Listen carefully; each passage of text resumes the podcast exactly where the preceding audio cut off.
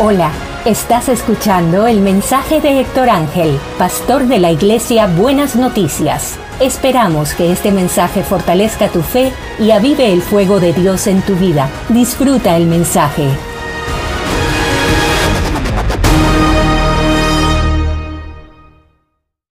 Hoy quiero continuar con la palabra que estuvimos viendo el domingo pasado.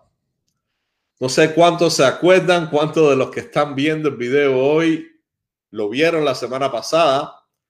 Si alguien se recuerda, lo puede escribir ahí en el Messenger. Y vamos a comenzar hoy de nuevo con Lucas 5. Vamos a continuar esta historia de Jesús en la barca.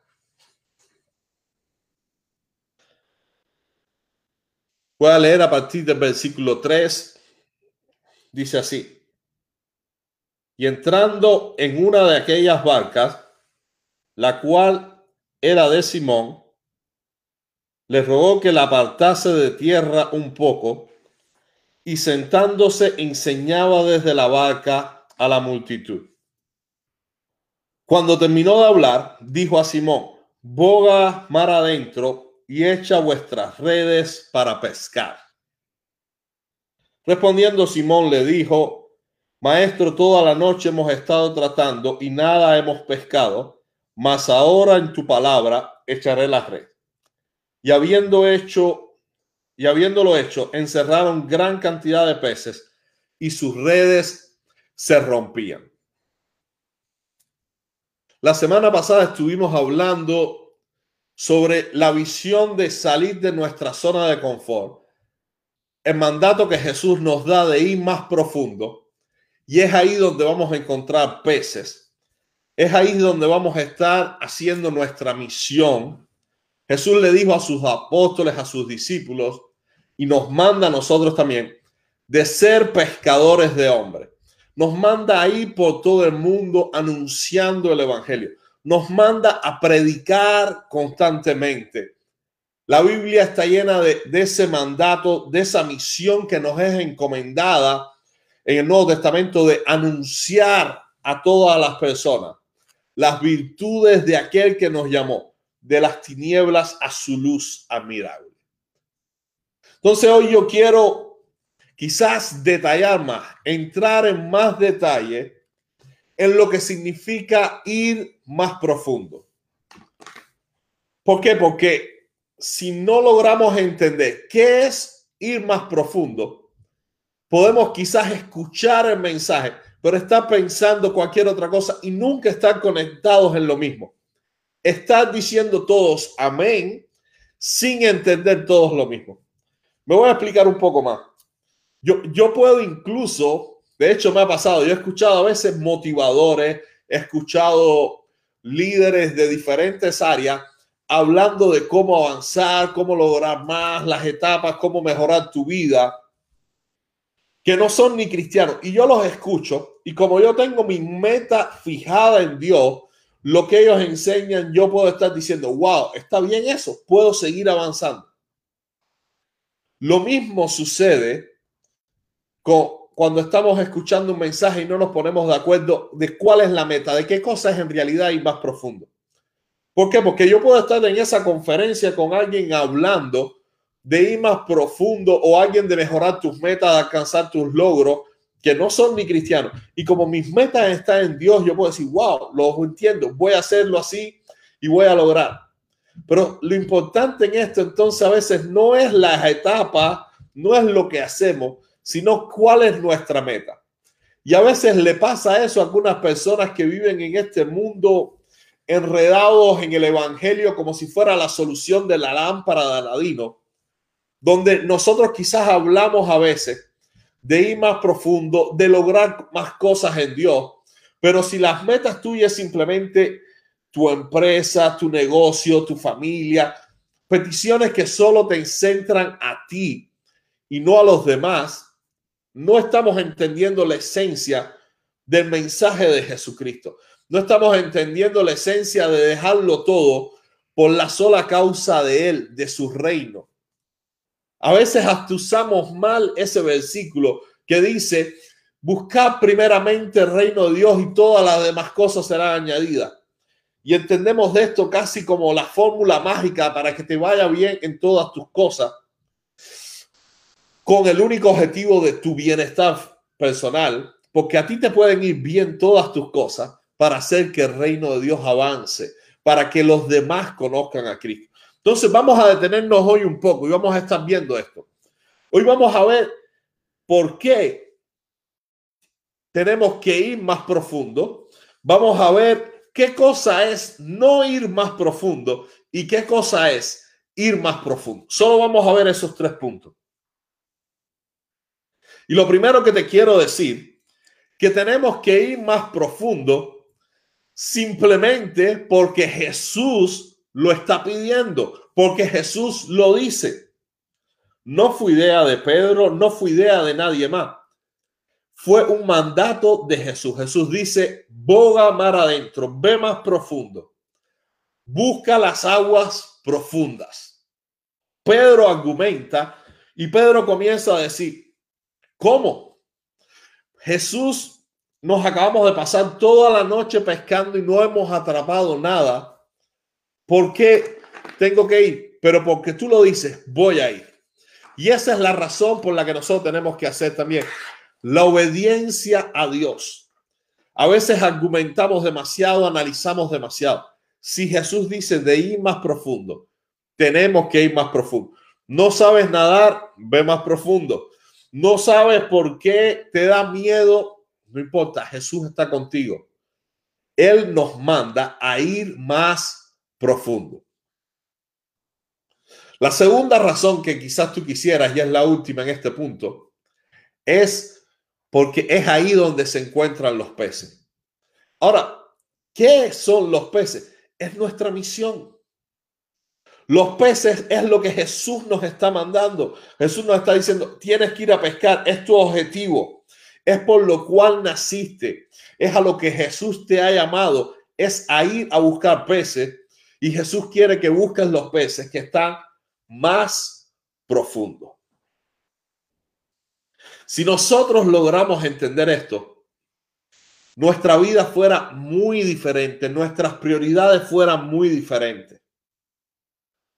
Déjeme decirle un punto de qué cosa no es ir más profundo.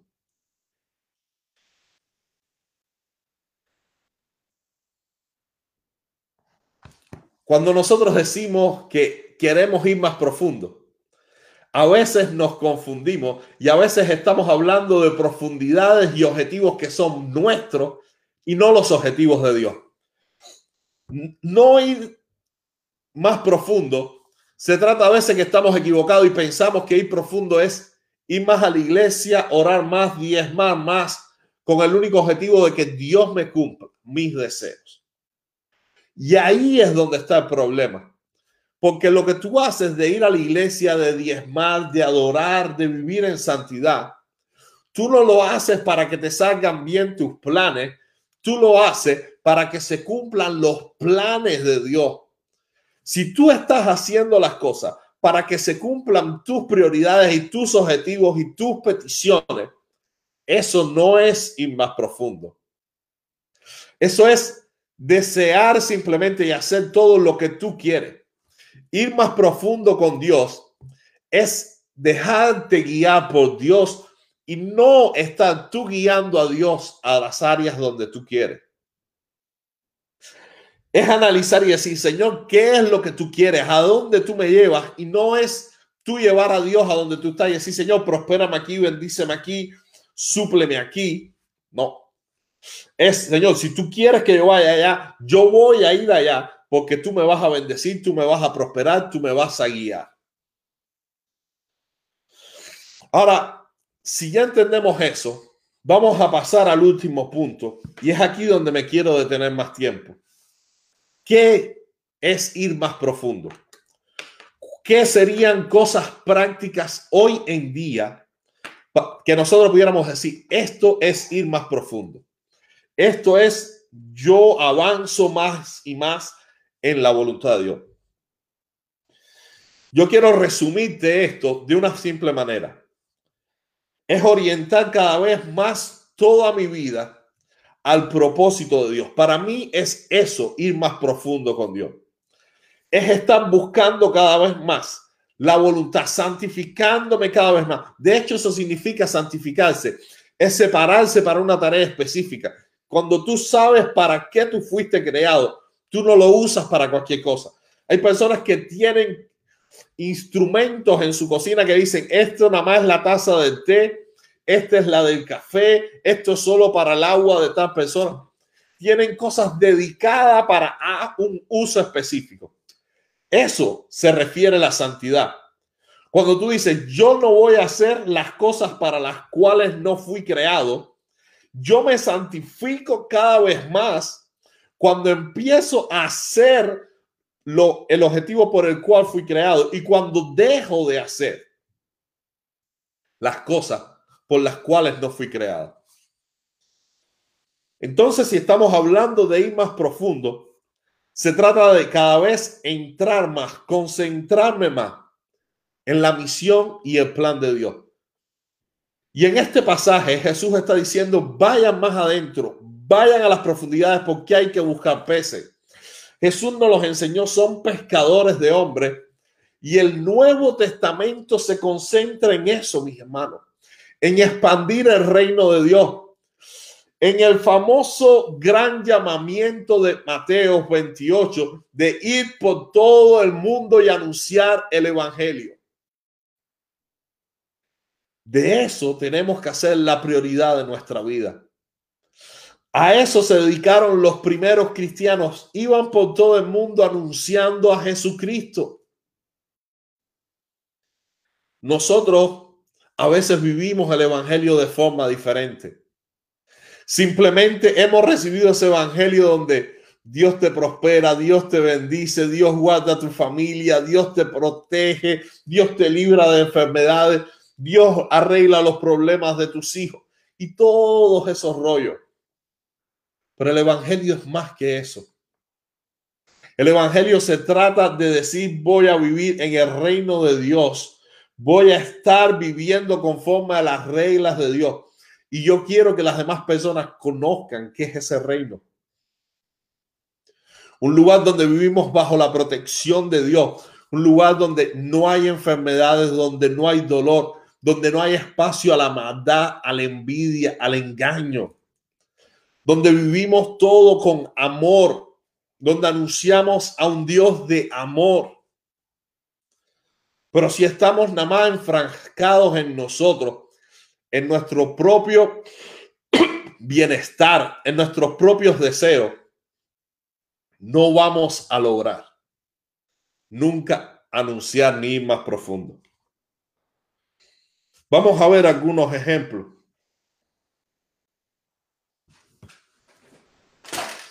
Y más profundo se trata de dejar todo. Dejar todo por una sola causa. ¿Qué nos decía Jesús? El que no ame más a padre, madre, hijos, no es digno de mí. Jesús lo dijo, no es posible amar a dos señores. O me amas a mí o amas la riqueza. Y nosotros creemos que tenemos soluciones mejores que las que Jesús nos dijo. Algunos hemos aprendido a vivir amando las cosas más que a Dios. Y decimos, Dios es el que me dio, Dios es el que me la bendice, Dios es el que me guarda. Y tenemos simplemente muchas cosas delante de Dios. De eso no se trata la vida cristiana. Y eso está muy lejos de ser un cristianismo de ir cada vez más profundo. Necesitamos que todo lo que somos, que todo nuestro amor esté dedicado primero a Dios. Lo primero tiene que ser Dios. Si nosotros no amamos primero a Dios, vamos a ser presa de muchas tentaciones. Pablo le dice a Timoteo que la raíz de todos los males, escuche bien esto, la raíz de todos los males, el origen de todos los males es el amor al dinero. Dice que amando el dinero, muchas personas se han descarriado y han caído en dolores y en sufrimiento. Cuando Jesús te dice, ámame a mí y ten el dinero por, por simplemente una herramienta, lo está haciendo para evitarte dolores, para que puedas vivir una vida completamente feliz. Tenemos que aprender a ir más profundo en esas áreas en las áreas donde la prioridad en tu vida y las decisiones que tú tomas en tu vida no están basadas en dinero. Les voy a poner ejemplos reales. ¿Por qué tú escogiste el trabajo que tú tienes? ¿Por dinero o para que el reino de Dios avance? ¿Por qué tú escogiste el lugar donde tú vives? ¿Por qué tú escoges tus amistades? ¿Por qué tú escoges con las personas que tú pasas tiempo? A veces lo hacemos nada más por dinero. En este mundo, la gente nada más vive tomando decisiones basadas en qué me va a regresar. El famoso ROI, R-O-I, el retorno sobre la inversión. Por lo menos así le decían en francés, no sé cómo le dirán en español. Pero es eso lo único que la gente anda calculando hoy en día. ¿Cuál es lo que me va a regresar esta inversión? Si yo hago este gesto, ¿qué me va a regresar? Si yo ayudo a alguien, ¿qué es lo que me va a venir en respuesta? Pero el Evangelio no se trata de estar buscando qué es lo que me va a venir a mí respuesta. Porque eso es lo que hace la gente que no entiende el Evangelio. Estoy buscando primeramente el reino de Dios para tener un carro. No, estás lejos. Yo busco lo que traiga más bendición para el reino, para las demás personas. No solo para mí mi familia, sino para los que me rodean, para mi ciudad, para mis vecinos, para las personas que yo quiero que el Evangelio les llegue y los alcance. Y el último punto que te quiero hablar, aparte de tu tiempo y tu dinero, es estar dispuesto a ir sacrificio. Estás dispuesto a ir a esos lugares donde te requiere sacrificio, donde arriesgas algo. De eso se trata, ir más profundo a estar en lugares donde tú dices, wow. No tienes idea. Lee el libro de los hechos, mira lo que hacían los apóstoles, mira lo que hizo Pablo. Mira cómo Pablo vivió situaciones difíciles. Mira cómo Pablo escogía las ciudades, no por el lugar ah, donde me van a atender mejor, donde hay más personas para escucharme, donde me van a dar más ofrendas, donde la iglesia es más grande. No, Pablo no escogía las ciudades por eso. Pablo las escogía con un propósito, guiado por, como él dice, por la visión celestial. Guiados a veces por yo tengo un plan, pero se me apareció en sueños un hombre macedonio y voy para Macedonia. De eso se trata, estar orientando nuestros pasos conforme a la guianza de Dios. Última pregunta que te hago. ¿Estás dispuesto? ¿Estás dispuesta a sacrificarte por el reino de Dios? ¿Estás dispuesto a tomar una decisión importante en tu vida que tú digas, quizás este trabajo en el que yo estoy ahora no me reporta tanto dinero? Pero voy a mantenerme aquí porque hay personas que necesitan escuchar de Jesús. Quizás estás en un lugar y tú dices, yo no me mudo o yo me mudo.